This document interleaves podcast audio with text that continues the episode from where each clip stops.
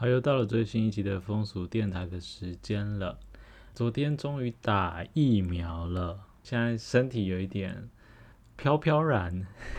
就有点昏昏沉沉，然后打的那个部位有点酸痛，所以现在是有有一点慵懒的口气在录音。每次录完的时候，就会觉得说，哎，可以放松两个礼拜，就是不用找资料什么的。可是，一下，哎，两个礼拜很快耶。你看，我是双周更都已经觉得啊，好好辛苦。哦。那那些一周两更的 podcast 真的很厉害。但当然，我们早期的时候是每天更，但我现在已经没有那个心力了，怎么办？好，我们这一集第一个要聊的是啊，不知道大家有没有看到新闻，有一个。重机骑士，他在过弯超了一台警车，然后那个警车也没有上前去拦阻什么的，然后大家就说什么哦，现在好像没有没有王法了，还是怎样？然后反正我今天不是要讲这则新闻的交通方上面的规则，我是要讲这个当事人，呃，这个。E.T. Today 新闻云，他把当事人拿出来访问。我们要切入的点是他的性别，就是他其实是呃女性的装扮的歧视。其实我们上一集有聊过那个跨性别、跨越性别界限嘛的议题，刚好我们这一集可以继续来聊。他说他穿上这个骑士装扮的时候，他身为重击骑士的时候，他叫做 Emily，他是一个女性形象的方式去展现的。所以她 IG 上面有很多很多，她是女装的打扮，比如说这个短黑裙，然后可能丝袜，然后露出她的大腿，然后还有一些比较高筒的靴子等等的装扮，在 IG 上面有一点三万粉丝追踪，叫做 Emily 底线 R R R R R 六这个账号，就可以看到当事人本尊很正。当然，你你们也可以觉得说，一个男同志说一个女生正这样。这到底有没有那个什么可不可靠？对，可不可靠？好，但不管，我就觉得他很有那个，就是那种怎么讲，有一点个性女，对，有一点个性女，然后坏坏女的的感觉有出来这样子。但这则新闻更劲爆的事情是什么？她晚上的时候会变成另外一种性别的身份，出现在 DJ，可能是酒吧或是夜店的现场。他变成是一个男性装扮的 DJ，然后他变成 DJ 的时候就叫做 CO2，所以他另外一个 IG 的账号是 DJ 点 CO2 底线 TW，不过他这边的粉丝就比较少，刚刚那个是一点三万，这边就变成三千两百人，所以少了整整少了一万个粉丝。所以看起来大部分是也，我猜啊，可能是大部分是异性恋男性追踪他穿女装骑重机的这个 IG 的账号。但我刚刚也点进去看他的一些，比如说 YouTube 的影片啊，就他在当 DJ 的时候，他整个那个韵味是很很主流，然后 DJ 男性那种玩嘻哈或者什么的那种 quick call 的感觉，他真的就是两种性别都全是演绎的。很好诶，我觉得这个很厉害。他就是仿佛性别在他身上是一件外套，或是穿着，他可以穿上去、披上去之后，就变成另外一种样态的形象，然后做不同的他喜欢的事情。其实有点羡慕啊，就骑骑重机，DJ 也是带气氛啊，然后跟现场一起嗨啊，然后又很男性的形象，真的是一个很厉害的人。好，所以就是第一则新闻是讲这个，是聊这个。那不晓得大家是不是之前就有 follow 他，还是说也是看到跟我一样看到这个新闻，然后就是才注意到他。然后再来，呃，有两个新闻会被我跳过，一个是龙龙老 K 啊、伯恩鸡排妹他们的整个这个越卷越大的这个纠纷哦，就会跳过。那跳过的点是。针对这个个案，好像就是用不同视角，可能大家会有不同的理论啊，不同的论述，不同的捍卫的东西。呃，如果要扯远一点的话，可以稍微讲一下，就是有时候好像我们在，比如说对于这个性骚扰这个议题的时候，可能会觉得说，呃，不要隐忍，你就是尽量就是把当事人怎样怎样就揪出来，直接讲出来这样子。可是。好像换在不同的场景的时候，可能你今天变得是一个公司的团队或是什么的时候，你又开始去介入说，诶，那真的他宣称他是受害人的时候，他又一直在讲的时候，你好像又说，呃，不要讲那么多，然后有一些事情怎样怎样怎样，或者是你也会开始质疑说他说的话是不是真的等等的。可是有时候我们在就是性骚扰的案件的时候，可能第一时间都会。很容易的选择就是就是呃，觉得这个宣称的这个受害人的人的的言论，可能第一时间就会导向他。这其实也是要警惕的，因为第二个会被我跳过的新闻也是一样类似的情境，就是台大的这个女学生跳出来说，系上有一个教授，就是可能用诠释的方式去略诱他到。呃，比如说先到咖啡馆，然后后来再到哪里哪里哪里，然后第一时间也是整批网友就是呃也开始去找这个教授啦，公审他啦，或者是说，哎，他以前怎样怎样怎样，就没想到过几天这个新闻又说，哎，这个当事人他贴出来的三联单好像形式上面跟他宣称的时间好像不太相符，然后后来又有一个 D card 的。自称是原 po，就是第一篇的那个贴文的人说他要很诚恳的道歉，因为他什么样什么样的关系，他做了这些的东西是不实的什么什么。但是我们现在也不能知道这篇的贴文是不是就是那个原 po 的本人，所以这一切都还是在非常的一个雾里看花的情况。所以这两则新闻都会被我跳过，我就只是就说，哎，我知道这两则新闻，但是我们没有要进一步的讨论。好，讲完了台湾大学，我们稍微往南一点哦。我们现在讲清华大学。清华大学最近也发生一个跟性别有关的事情，就是他们第三十届的学生会会长叫做黄云宁，他上任不久，但是很快就自己请辞了。原因是因为他在发给大一新生的这个公开致辞信里面，他给人家一种。好像我是女性，然后我很了不起的这个形象，他很大拉拉的哦，就是直接表露出来。比如说，他就说这个作为一名女性能够当上清华大学的学生会会长，是这个不只是因为我有多么优秀，更象征清华大学性别平权的进步，还有就是学生会会长颜值的提升。好，所以他这边就是预设了说，女性的颜值就是大于男性，因为过往都是男性担任嘛。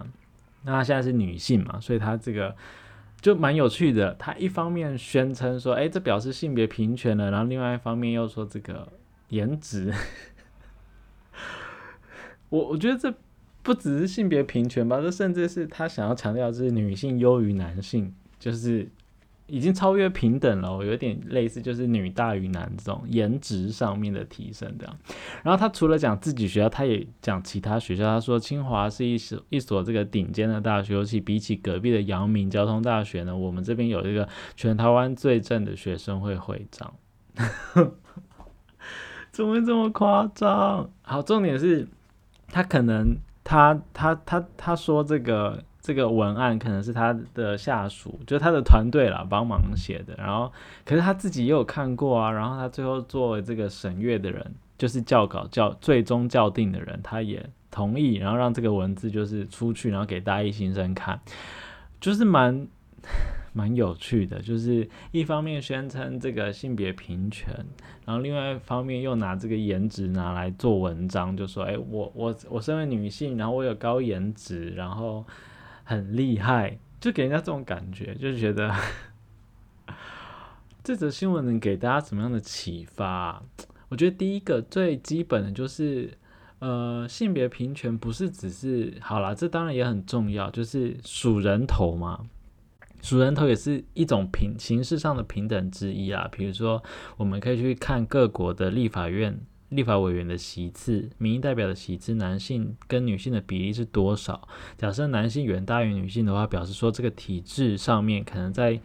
晋升啊，选举的管道上面，可能男性还是占了很多的资源等等，这当然可以反映一定的问题，但不是只有这样，性别平等不是只有这样，不是说一个女性她当上了这个学生会会长就代表这个就平权了，我觉得这距离还有很多东西可以讨论的。然后再来，既然性别要平权的话，那应该你今天无论男性或女性，你只要有自信或是怎样，它就是一个好的颜值啊。这颜值这件事情有需要自己拿出来读起来很很幼稚的感觉，就是很像在 battle 什么东西，然后用颜值来当 battle 的东西。这个点这样就是说，哎，我我比如说，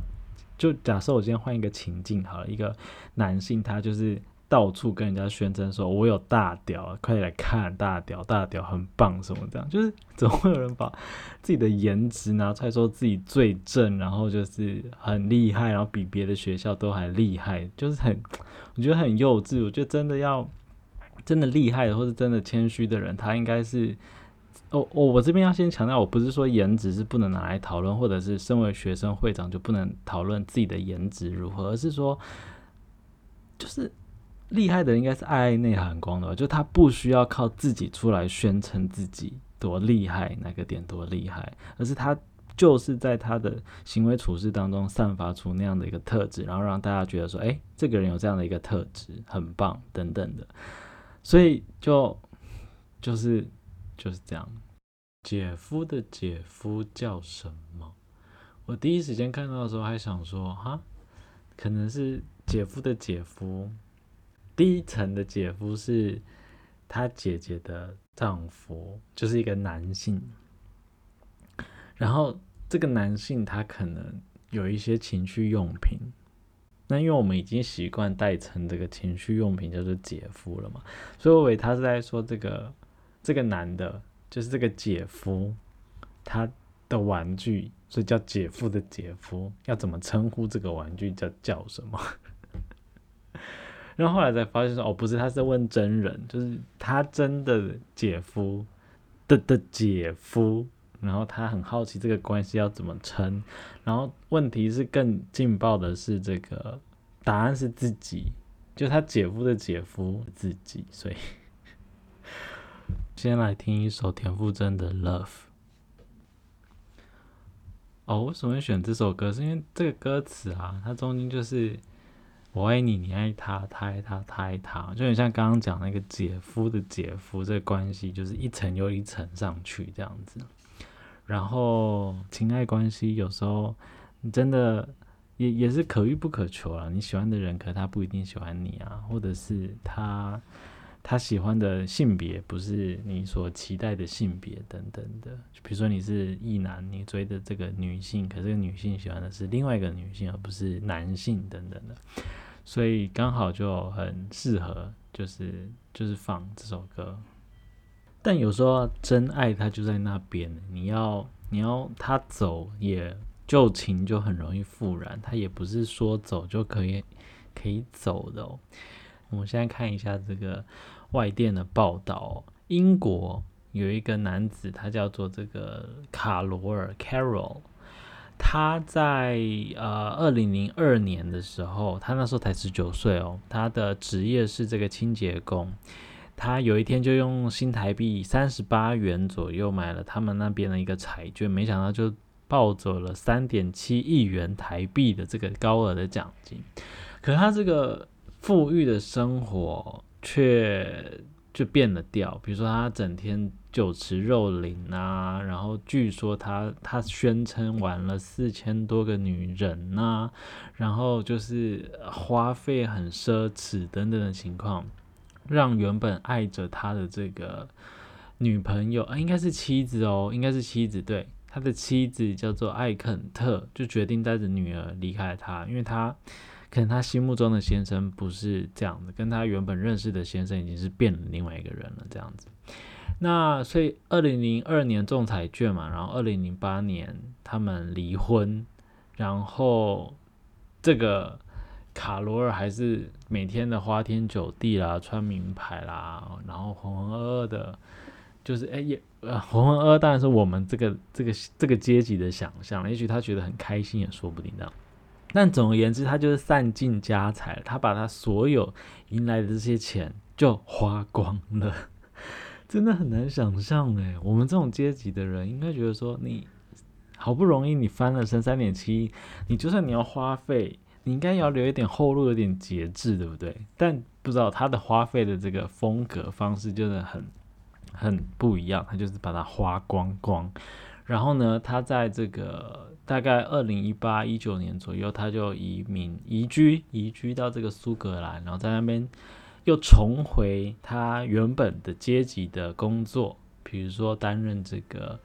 煤矿工啦、木材工等等的，有时候还会去这个屠宰场还有饼干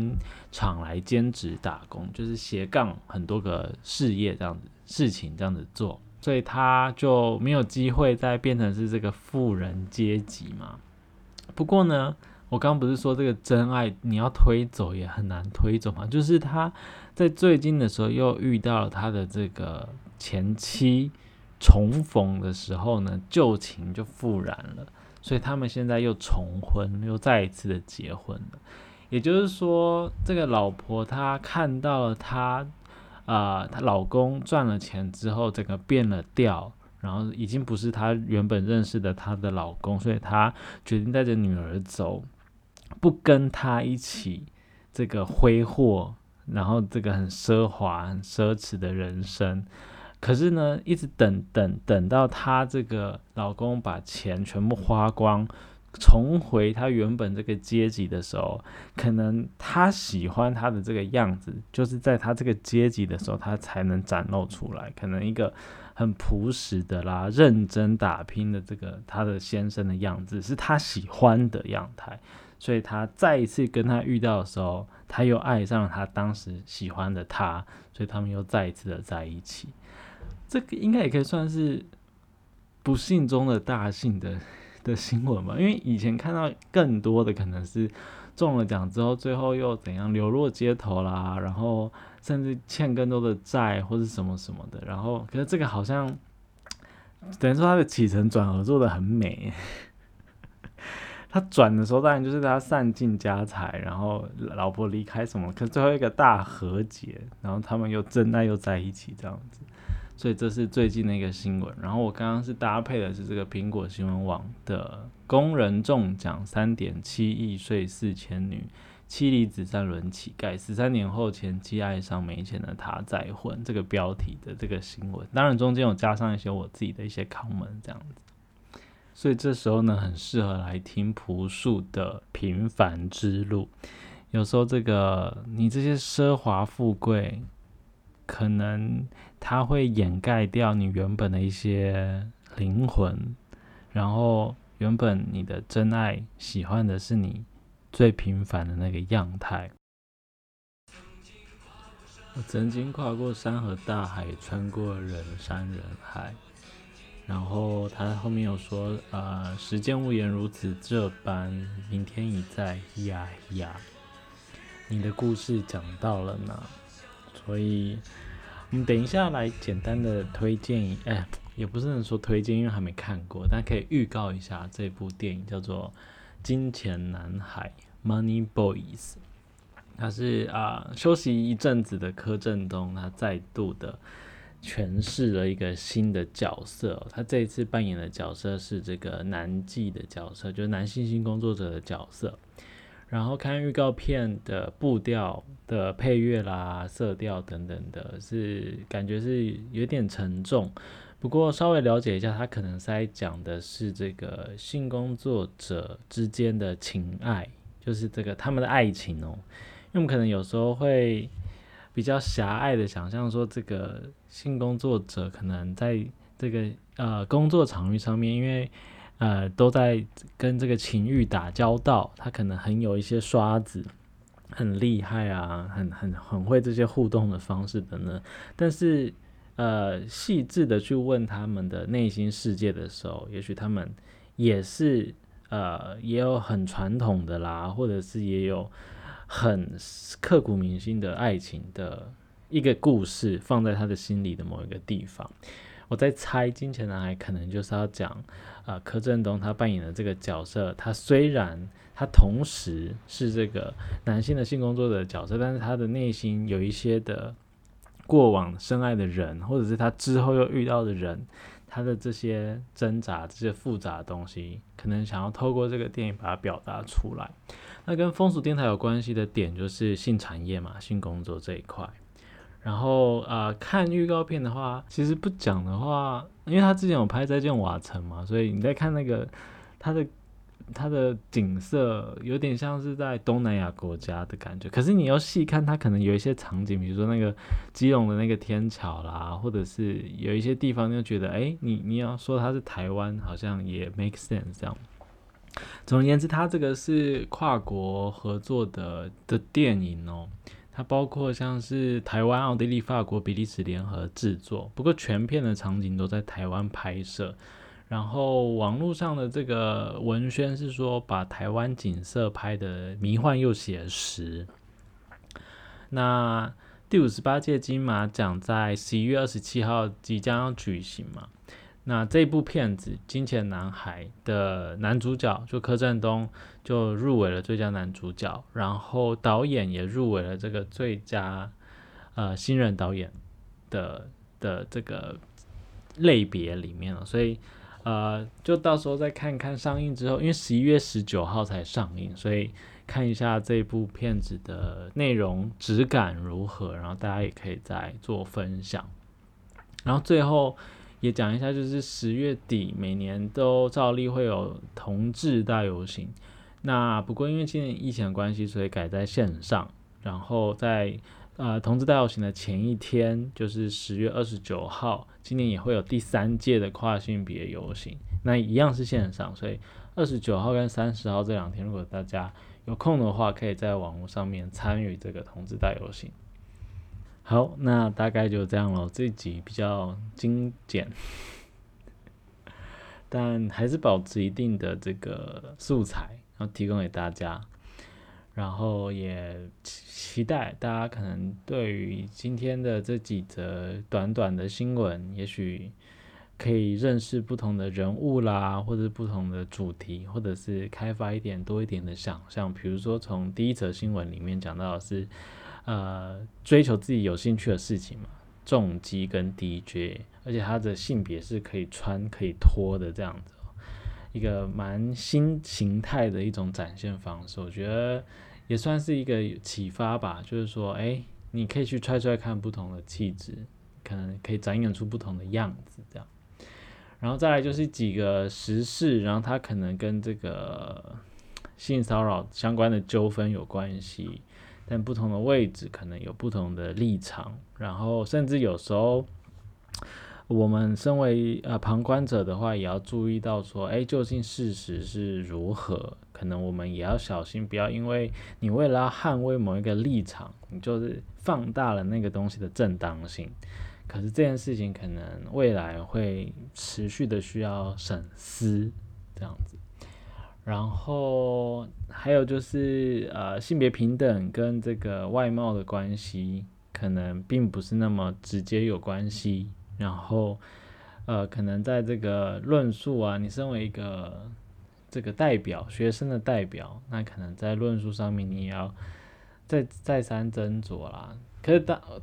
可可当然，他这些言论有可能是他本来已经斟酌过，觉得没有问题的。那如果他觉得是这样的话，那他就要接受他这个风格，可能大众会觉得不太不太买单这样的一个风格，就是自己说自己的。样貌是，对对，好就不多说，然后再就是最后是跟这个即将上映的电影，然后他可能带到一点性产业、性工作者的故事，到时候也可以大家再去看一下。那他这个应该是进一步在探问他的内心的情爱世界，这样子，期待期待有一个很好的观影的这个启发。对，好，那大概就这样子喽。我们就下一集的风俗电台哦哦，然后如果今天是第一次收听的话，嗯，很开心认识你们。那中间可能你会觉得说，哎，为什么突然说要放哪一首歌，可是你没有听到歌曲全文？那是因为呃，目前的这个 podcast 的这个授权可以放歌曲的是 KKBOX，所以如果你想要听我这几集，都会中间会穿插一些音乐。如果你刚好也想要听那些音乐的话，你可以同时，你也可以在 KKBOX 收听，就可以听到原本的歌曲的全部。但如果没有的话也没关系，因为在其他平台还是可以听到完整的，就不影响收听的这个内容的吸收程度。好，大家也可以持续的来跟我交流互动，或者是提供更多有关性别啊、性产业、性文化相关的素材给大家知道。拜拜。